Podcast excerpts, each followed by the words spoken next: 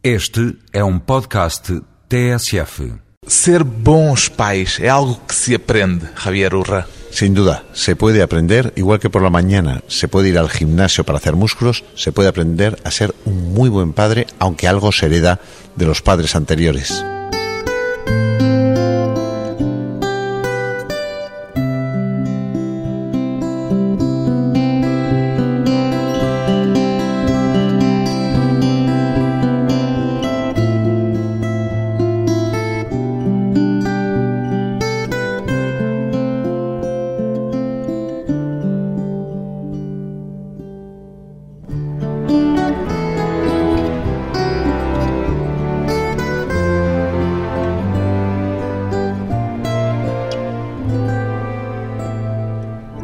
Javier Urra, 49 anos, psicólogo, a tarefa de educar um filho tem vindo a tornar-se mais fácil ou mais difícil, Javier Urra? Hoy es más difícil educar, más Por quê? Porque tenemos mucho trabajo, porque trabajamos hombre y mujer, porque lo queremos hacer muy bien, porque nos genera ansiedad, porque tenemos menos niños. E o que é que mudou mais, do seu ponto de vista, o ambiente social, o facto de pai e mãe trabalharem, o facto de haver menos tempo, ou a expectativa que os próprios pais põem nessa tarefa de educar? Yo creo que son ambas cosas. Uno, tenemos poco tiempo, pero dos, como muy bien apunta usted, es fundamental las expectativas. Hoy queremos todo perfecto, que el niño no llore, que no esté enfermo, que un adolescente no grite, y eso no es posible. Vivir supone estar en la duda, supone manejarse en el conflicto, pero esto lo ha sido antes, ahora y lo será en el mañana. Diria que os pais esperam hoje demasiado da relação com os filhos? Hoy esperamos mucho de todo, de que llegue el tren, el avión, que llegue todo a la hora, que todo funcione. Estamos poco acostumbrados ahora a la frustración, a diferir gratificaciones y esperamos mucho la perfección. Y un hijo perfecto sería terrible y unos padres perfectos serían insoportables. Por que é que haveria de errado em filhos e pais perfeitos? Un padre perfecto es terrible para un hijo, porque un hijo tiene que darse cuenta que el padre no le entiende, que el padre no le comprende, que es viejo, que es antiguo, para chocar con él. Porque si no, buscará el padre en el grupo, en la calle. Y esto es algo que el ser humano tiene que entender. Essa ideia de choque com os pais é uma ideia importante, ainda importante? Es una idea importante el choque con los padres. O conflito de El gerações. conflicto de generaciones tiene que existir. Aunque los padres quieran ser colegas, aunque los padres quieran ser amigos, los padres tienen que ejercer como padres, los hijos como hijos. Y no cabe otra, como existe la figura de los abuelos. Bueno, yo creo que la vida es respeto entre generaciones. A palavra autoridade nas relações familiares tem para si uma carga positiva ou negativa? Yo creo que en Portugal y en España, que hemos vivido dictaduras, la palabra autoridad está mal interpretada. Se entiende con fascismo, con dictadura. La autoridad es necesaria. Es necesaria la autoridad sobre uno mismo, el autogobierno, la disciplina. Pero hace falta que haya autoridad en el hogar, pero que lo haya en la escuela, lar, em casa. en casa, pero también que lo haya en la calle, pero también que lo haya en la escuela. Y luego yo creo que es fundamental el respeto, ¿eh? el respeto a una mujer embarazada, a un señor mayor, a las plantas, a los objetos de todos. Autoridade, disciplina, respeito são, portanto, palavras que entendo que é necessário revalorizar na relação familiar. Yo creo que sí, que hay que revalorizar el esfuerzo también, esfuerzo, voluntad, el tú, vosotros, porque los niños muchas veces dicen yo, lo quiero aquí, lo quiero ahora. Y hay que decir, espera, o escucha al abuelo, o estate con la abuela que huele mal. La abuela huele mal porque tiene incontinencia urinaria. Cheira mal. Claro, pero es fundamental que no es quiero o no quiero. Hay cosas que son el deber ser. Y el deber ser se tiene que ejercer. Pois bem, o psicólogo espanhol Javier Urra, o primeiro presidente da Rede Europeia de Defensores dos Menores, é o autor do livro Pequenos Ditadores, da criança mimada ao adolescente agressivo. A agressividade na adolescência é sempre um produto direto de uma infância mimada ou há outros fatores? para que ela exista? Hay distintos factores. La adolescencia es una etapa muy bonita, muy atractiva, muy explosiva, muy emergente, donde uno quiere crecer y tiene que pasar de ser niño a ser adulto. Por lo tanto, el conflicto está garantizado. También de él, también con sus amigos, con su novio, con su novia. E sem conflito não será uma adolescência saudável? Claro, pero la adolescencia es una etapa corta. El problema es cuando un niño quiere ser niño toda una vida. Y es niño, es adolescente pero sigue siendo niño, es joven, o hay adultos que siguen siendo niños porque no han madurado, porque no asumen responsabilidad. Quer dizer que a adolescência, apesar de ser uma etapa curta, está hoje mais longa do que no Sí. passado? Ahora se dilata mucho. Antes la gente se casaba muy pronto y se iba de casa muy pronto. Perguntava-lhe se a violência nos adolescentes vem, sobretudo ou primordialmente, de uma infância mimada, se não haveria outros fatores, porque a ideia tradicional é a de que a principal causa de agressividade na adolescência deriva de fatores de exclusão. Ora, uma criança mimada não é uma criança excluída, é exatamente o contrário. Claro, antes la violencia de los jóvenes nacía de la exclusión, de la pobreza, del no alcanzar. Hoy no. Hoy Portugal, Europa, somos países ricos, profundamente ricos. Y los chavales violentos no es una violencia de subsistencia, ya no se roba para comer, se roba para divertirse. Se da un golpe a otro chaval para grabarlo en el teléfono móvil y transmitirlo. Es lo que hemos llamado violencia lúdica. Es decir, como el chico está en el videojuego, como lo tiene todo, como desde pequeño tuvo muchos juguetes, dice, ¿y ahora para divertirme qué hago?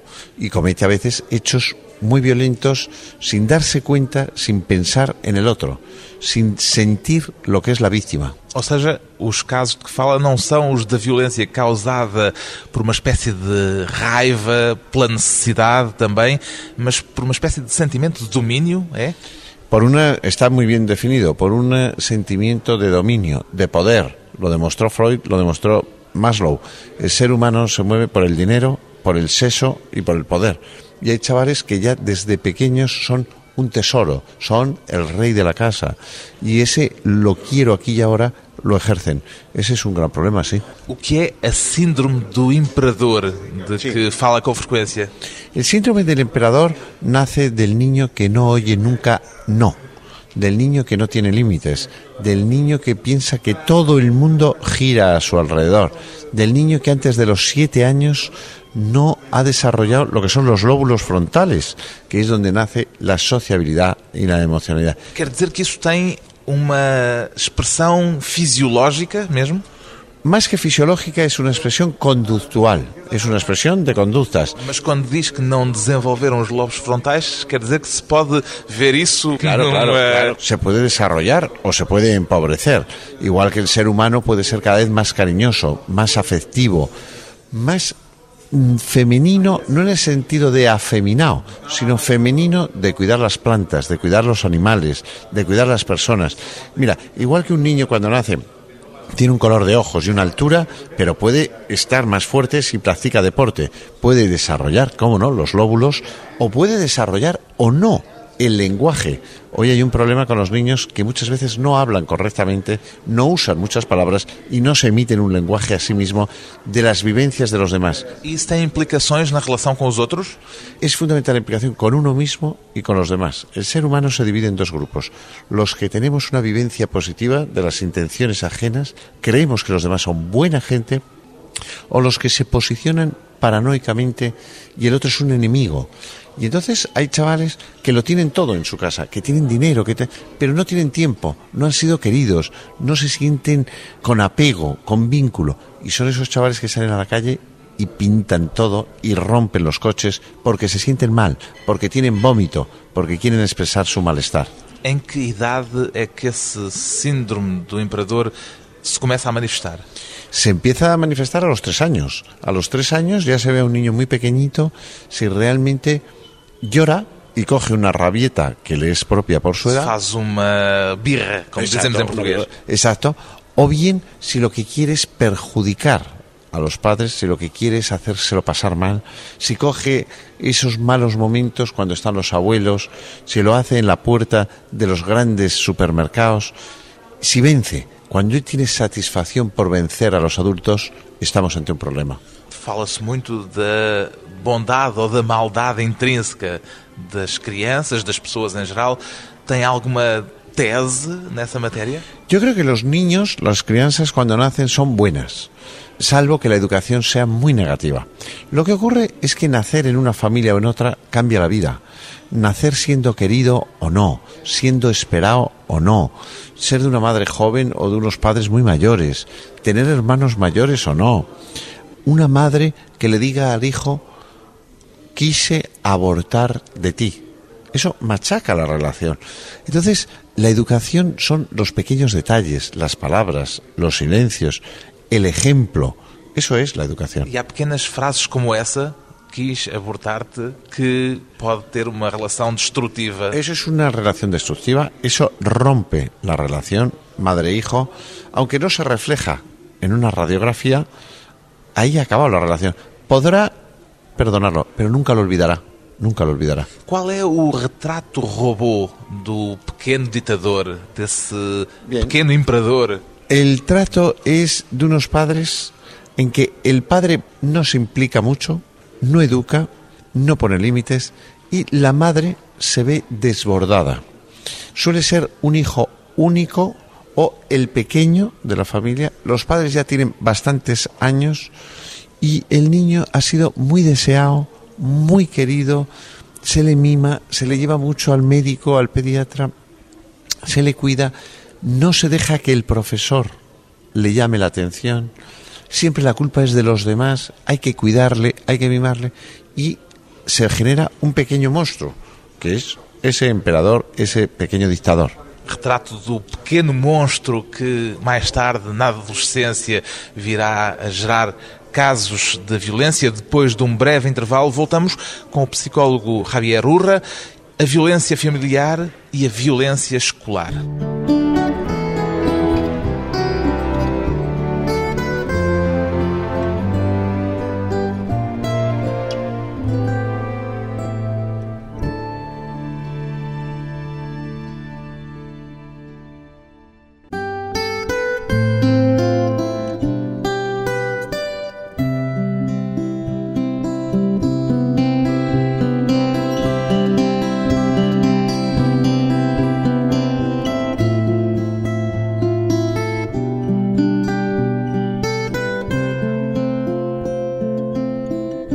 Regresso à conversa com o psicólogo espanhol Javier Urra, o autor do livro Pequenos Ditadores, da criança mimada ao adolescente agressivo, entende este seu livro, Javier Urra, como um livro de autoajuda.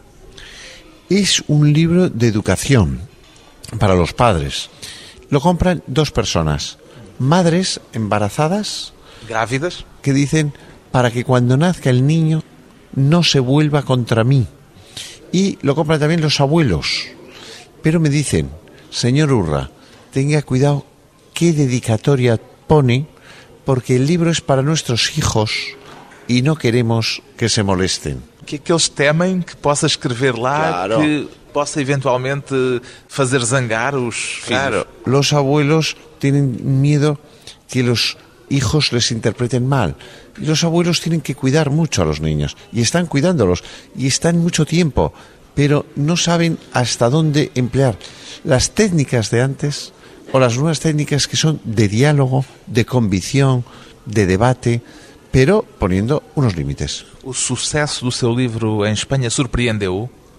Sí, sí, a mí me sorprendió, a la editorial le ha sorprendido, porque ha sido un libro que ha salido en todos los telediarios, en todas las noticias, de las televisiones, porque es una realidad que existe en las casas. Justamente o que lhe queria perguntar é o que é que revela este sucesso? Revela leitores preocupados a tentar que aquilo que retrata no seu livro não lhes aconteça ou um fenómeno subterrâneo que não era da percepção pública até agora? Exactamente, no era de apreciación pública.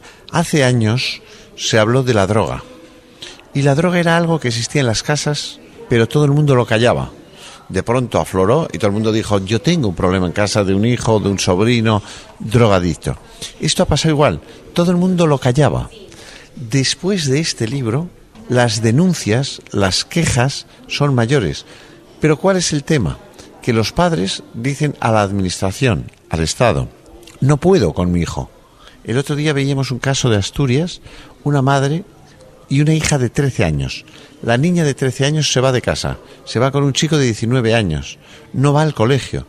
Y entonces la madre dice, no puedo llevarla al colegio, se me va. Hemos tenido 7.000 denuncias el año pasado, 7.000 de padres que no pueden con sus hijos. Escreveu o livro a pensar nos pais que já lidam com esses casos de violência juvenil ou a pensar naqueles que têm crianças pequenas ou que planeiam vir a ter crianças no futuro? Yo lo he escrito más pensando en los padres que tienen niños pequeños, pero también lo he escrito como un grito contra la violencia de género. Si un chaval, si un joven, si una crianza de 17 años pega a su madre, la insulta, la ridiculiza, es posible, es probable que el día de mañana, cuando viva con su pareja y le vayan las cosas mal, también la insulte, también la agreda. Agrida. Quando a situação já atingiu esse ponto, essas proporções mais dramáticas, digamos assim, o que é que os pais podem fazer? Bueno, los padres tienen que pedir ayuda a un profesional. Porque el profesional tiene que hablar con el chaval y decir, stop, para, no podemos seguir así. Y a lo mejor hay que llevarlo al juez. Y a lo mejor juiz, a un juez. por a justiça sí, sí, no por caminho desse sí, jovem. Yo trabajo en la justicia juvenil, en la justicia de menores, y hay chicos a los que encerramos, a los que privamos de libertad. ¿Con qué edad? ¿A partir de qué edad? A partir de los 14 años. 14, 15, 16, 17. Se les priva de libertad. Pero se trabaja con el padre y la madre para restablecer unas correctas relaciones entre ellos y entre ellos y el hijo. Es fundamental. El hijo es responsable. El hijo es verdugo.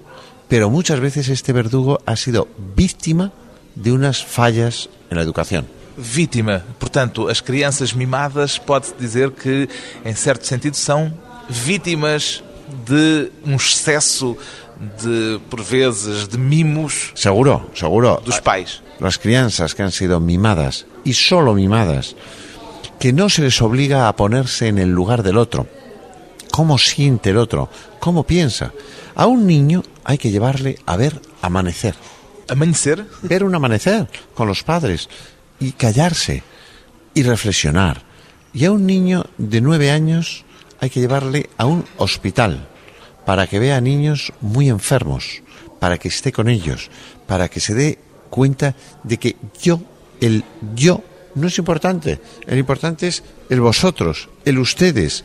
Que a otros para além del propio. Claro, es importante que ahora, cuando acaben los niños el colegio en Portugal, vayan a campamentos y caminen y vean la naturaleza y compartan la cantimplora y la linterna, que sepan lo que es esforzarse, lo que es conseguir las cosas, que valoren lo bien hecho, lo humilde, lo sencillo. Aquí en Portugal, en los pueblos, hay gente que trabaja mucho y tiene una vida difícil.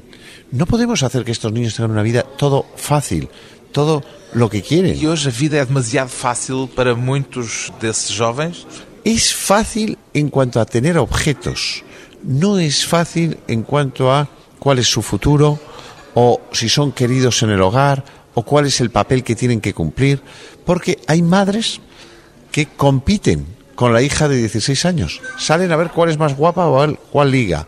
Hay padres que están mal separados y el padre malmete contra la ex e entonces le dice al hijo no le hagas caso, es una tal ou una qual. Portanto, dizer mal da própria mãe é sempre também desestruturante, como dizem os psicólogos. Ahora los psicólogos hablamos del síndrome de alienación parental. Síndrome de alienación parental quiere decirse cuando uno de los padres no deja que el hijo vea a los abuelos, a los tíos y al padre o la madre. O cuando dice que son cosas que no son verdad y dice que bebe o que abusó sexualmente. Eso es el síndrome de alienación parental. Hay muchos niños que están sufriendo mucho. Y perdón, en las radios, en las televisiones hay una gran presión del consumo. La publicidad hace que los niños estén siempre insatisfechos. O seu estudo revela que as mães são mais frequentemente vítimas destes casos de violência familiar por parte dos filhos do que os pais. Há alguma explicação para isso? Hay varias explicaciones. Una, la madre es físicamente menos fuerte. Dos, es la que realmente está viviendo con el hijo. Normalmente en estos casos es la que le dice, estudia, lávate, É aquela que está mais perto dele Claro. e que, apesar de tudo, ainda Claro. tenta manter algum Claro. contacto mais direto. Entonces llega un momento en que el chico no lo soporta. Ese es el problema. Porque he dicho antes que muchas veces el padre sabe lo que pasa, pero mira desde lejos, no se implica. Em Portugal, atualmente, há uma percepção pública mais aguda da violência juvenil nas escolas do que no ambiente familiar. Vê alguma relação entre um fenómeno e outro? Sí, sí, sí. En España hay más problema en la familia que en la escuela. En Portugal hay más problema en la escuela. Uma coisa e outra estão relacionadas? Sí. ¿Por qué hay problema en la escuela? En la escuela hay problemas en Portugal porque hay chicos que no quieren estudiar, que son objetores escolares. Pero el problema es que en Portugal, yo que leo los periódicos portugueses, hay padres que cual equívocos abogados de los hijos, como abogados, se ponen del lado del hijo en vez de del profesor. La pregunta es ¿por qué se ponen del lado del hijo? La respuesta es porque tienen miedo. Esos niños se volverán, esas crianzas, se volverán contra sus padres, seguro. Este fenómeno é novo. Há 50 anos não havia casos destes, ou havia? No había casos de estos, no. Había maltrato de padres a hijos. Hoy sigue habiendo maltrato de padres a hijos. Hoje há os dois casos. Pero ahora hay hijos que se vuelven contra los padres. E é até irónico que o Javier Urra, sendo defensor dos menores, acabe, neste caso, a ser, em certo sentido, defensor dos pais. Claro, yo soy defensor de los menores, soy defensor de las crianzas y lo seré siempre. Por eso me molesta mucho que haya pocos, pero muy complicados, que se vuelvan contra la madre que les parió, que no sean gratos, que no sean agradecidos. Lo señalo porque tengo fuerza moral para decir eduquen correctamente y tendremos chicos sociales. Si no, los niños no encontrarán bien un trabajo, los niños no serán invitados a las casas porque rompen, pero eso depende mucho de la educación. O que é que mudou de essencial para esse fenómeno que não havia da violência juvenil sobre os próprios pais ter aparecido como fenómeno Han nestes cambiado- últimos anos? Ya, pero han cambiado muchas cosas. Antes el padre varón era la autoridad. Lo que él decía se hacía. Había autoridad en el maestro. Había autoridad en el ciudadano que iba por la calle. Hoy es una sociedad donde lo que se valora es lo joven. Lo joven es lo más importante. Los niños son muy importantes porque son muy pocos. Bueno, esto es un problema, porque llega un momento que al final parece que los niños son lo más importante. Son importantes, pero no más que los demás. Y ellos tienen que sentirlo cognitivamente, lo tienen que reflexionar, lo tienen que pensar, lo tienen que notar. Portanto, a primeira geração de pequenos ditadores é esta que está agora na adolescência. Llegando. Ainda não começou a ter filhos, esta geração de pequenos ditadores. Yo creo que los que son dictadores no van a permitir que sus hijos sean dictadores contra ellos. Justamente o que lhe ia perguntar é se se pode prever que tipo de pais vão ser estes jovens que cresceram com o sentimento de que tudo lhes é devido, de pequenos imperadores. Unos no van a tener hijos, unos no van a querer tener hijos para no tener problemas. Y otros van a ser duros, van a marcar muy duro los límites. Por eso a los niños hay que ponerles un espejo y decir, ¿cómo educarás tú con un hijo como eres tú? ¿Qué harías en mi lugar? Que el otro, que el niño también piense qué debe de hacer y cómo lo tiene que hacer. O método do espelho para poder cada um ver-se no que será no futuro. Depois de mais uma pausa curta, vamos regressar à conversa com Javier Urra, o psicólogo que é o autor do livro Pequenos Ditadores e o modo como os pais aprendem a ser pais.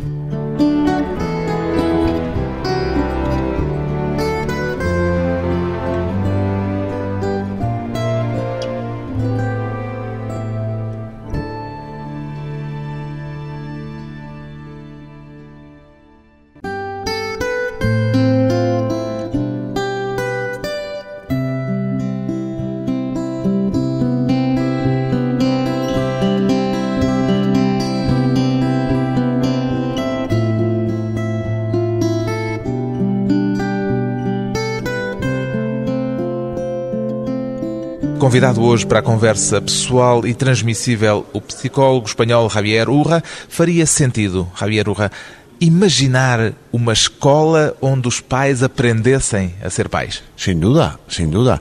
¿Já há alguma escola dessas? Não. Hay escuelas de padres. Há escolas de pais já. Sí, sí, en España hay muchísimas escuelas de padres que lo hacen las asociaciones en los colegios, las asociaciones en los ayuntamientos, mucha gente. Y igual que uno aprende a conducir o estudia un librito para poner la lavadora, hace falta pensar qué estoy haciendo yo hoy. Por ejemplo, ¿cómo descodifico los mensajes de la televisión? O las músicas que oyen los hijos, o Internet. ¿Cómo puedo vigilar que mi hijo no se droga y sin embargo no atentar contra su intimidad y su honor? Claro que hace falta escuelas de padres continuas, pero aparte de ir a escuelas, lo que hace falta es tiempo, coherencia, constancia, cariño y disfrutar con los hijos. Hay que disfrutar con los hijos. E a intuição, o senso comum, ainda tem algum papel eh, nisto tudo ou já é tudo tão especializado que a intuição muitas vezes é errada e o senso comum já não se aplica? Bueno, yo creo que el sentido común es fundamental. Hablar con los amigos, escuchar a los abuelos. ¿Qué hemos hecho para educar? Porque antes los abuelos no tenían muchos libros, no tenían muchas revistas, pero en general educaban bien, tenían un criterio y sobre todo eran, digo, muy constantes. Hoy hay como una vorágine, hay mucho estrés, hay una sensación de vida líquida y los niños requieren seguridad, requieren tiempo, requieren ingenuidad. Son niños Ingenuidade por parte deles mesmos. de ellos mismos, porque hay veces que les robamos la ingenuidad con temas que son de mayores, con temas que son de adultos. Tentar explicar tudo a uma criança muito cedo é um erro. Es un error, igual que es un error darle de comer de todo a una crianza. Depende de la edad, podrá tomar de todo o tendrá que tomar una papilla. Habrá edad, habrá tiempo para explicar las cosas, pero hay que darles tiempo al tiempo. Son niños y los niños con los que tienen que estar es con muchos niños. No puede ser que hoy haya muchos hijos únicos que sean hijos solos. Hay muchos niños que están solo delante de la pantalla, del ordenador, del MP3. Es Aquilo que já chamou as crianças chave. O que é que Claro. são as crianças chave? La crianza llave se dice al niño que llega a casa a las 3 de la tarde y hasta las 8 no llega el primer padre. ¿Qué hace? Se le llama niño llave porque está pues solo, porque está delante de la televisión. Tem a sua própria chave para entrar Porque, casa. Claro, claro. Se le llama niño llave. Tenemos otros niños que les llamamos niño agenda. Crianças agenda. Sí, creando de agenda, que es lo contrario. Es un niño que después del colegio hace ballet, eh, luego hace taekwondo, el fin de semana monta a caballo, toca el piano y aprende dos idiomas. Y el niño no tiene tiempo para jugar, para tener fantasía, para leer un cuento, para, para ser niño. Falava há pouco do papel dos avós. Os avós hoje têm um papel de moderação da forma como os pais educam os filhos. Yo creo que los abuelos son fundamentales porque transmiten a los nietos lo que es importante. Ellos ya no tienen prisa, pero han captado qué es importante en la vida y transmiten el respeto intergeneracional y la ternura y el dar a fondo perdido. Dan su tiempo a fondo perdido. Eso los niños lo captan. Es una muy buena vacuna contra vacina. Sí, contra la violencia, contra el estar con abuelos hace que la realidad sea más cálida. Mas há uma percepção social, até se brinca por vezes com isso, de que os avós dão muitos mimos aos netos, que os avós tornam as crianças mais mimadas, que era um dos problemas que identificava há pouco. Bueno, hay abuelos y abuelos. Hay abuelos que miman mucho, hay otros que no, ¿eh? Hay abuelos que tienen claro que son los padres los que han de educar y ellos ponen sus normas. El problema no está en que el abuelo le dé cariños, le ponga mucha comida. El problema es que haya padres que no son adultos. Esto sí es un problema. Hay padres que no son adultos y hace falta que el padre lo sea, que ejerza, que tenga ese sentido, ese criterio. Que não, não são adultos por não terem uma personalidade ainda suficientemente estruturada. Pues posiblemente porque no tienen una personalidad suficientemente estructurada y porque siempre quiere ser joven. Sigue queriendo ser joven o de a mí me gusta. Por ejemplo, hay padres varones hoy que se separan y se unen con chicas de 28 años. Y ellos tienen 45 o 48. ¿Cómo vive eso un hijo de 27 años? ¿Cómo vive que su padre de 48 años esté con una chica de 29? ¿Cómo lo vive su hijo? ¿Cómo es que lo vive? Lo vive mal. No lo va a decir, pero lo vive mal, porque entiende que eso no es lo lógico, que esa chica podría ser su pareja, no la de su padre. Por eso, repito, el deber ser. En España, una madre de 67 años, una mujer, se ha ido a Estados Unidos y por inseminación artificial ha quedado embarazada de gemelos. Va a tener dos adolescentes de 13 años cuando ella tenga 80 años. ¿Es legal? Sí. ¿Es ético? No. Ao defender a revalorização de conceitos como autoridade, disciplina, respeito, o Javier Urra está a defender um regresso ao antigamente, a uma forma de educação à moda antiga, digamos assim? No, yo creo que no sería bueno volver al modelo antiguo y además no es posible. Hoy los padres hablan mucho más con los hijos, disfrutan mucho más de sus hijos, se comunican mucho más con sus hijos. Hablan, se van a comprar juntos. Antes no. Antes el padre decía, vete de este cuarto porque es un tema de mayores. O le decía al hijo, cuando seas mayor comerás huevos. No, es más bonita la etapa actual. Pero una cosa es el alumno y otra es el maestro. Una cosa es el padre y otra es el hijo. Respeto todo. Iguales derechos todos. Pero al final quien tiene que educar son los padres al hijo, no al revés. Este fenómeno de que temos estado a falar tem algum tipo de relação com fatores de ordem socioeconómica? Sim. Varia consoante a classe social, consoante o Sim. tipo de família de que estamos a falar? Los hijos, los pequeños dictadores, se dan en los niveles económicos medios, altos y muy altos. No se dan en los niveles bajos. No se da entre los gitanos, porque no lo admitirían. Entonces, esto se da en quien quiere seducir a los hijos, ganarse a los hijos. A los hijos se les educa, no hay por qué ganárselos. Seduzir os filhos é um conceito errado. Es un concepto raro. Si un niño llora, pues que llore, no le pasa nada, que llore. Si un hijo coge una rabieta porque quiere una cosa que no hay que darse, no se le da. Si un hijo de 12 años quiere salir por la noche hasta las 3 de la noche, hay que decirle, no vas a salir. Y eso hará que un niño tenga un concepto. Y luego, por ejemplo, que a los 14, 15 años se meta en una organización no gubernamental, una ONG, pero dando dinero suyo. Eso hará que el niño tenga criterio, que el niño se pueda comprar una ropa que no lleve marca, para que entonces sepa resistir a la presión del consumo. Ese es una muy buena antídoto contra la droga.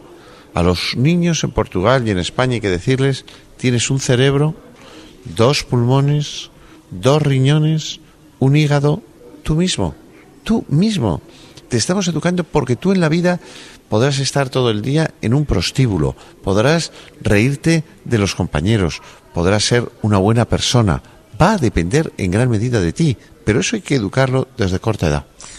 Qual deve ser, no seu entender, a primeira obrigação de um pai e de uma mãe? Acordarse de que tiene derecho a ser feliz él consigo mismo, de que tiene derecho a ser feliz con su pareja y que se es padre o madre de ese hijo para toda la vida. Esa es la patria potestad. E a primeira regra para os bons pais, qual diria que é? Te quiero. La primera regla es transmitirle a un niño, te quiero, siempre estaré contigo y aunque a veces te tenga que reñir o te tenga que sancionar, es exactamente porque te quiero. Deveres e direitos na educação dos filhos, do ponto de vista de um psicólogo que tem estudado os problemas da violência juvenil. O livro de Javier Urra chama-se Pequenos Ditadores, da criança mimada ao adolescente violento, edição Esfera dos Livros.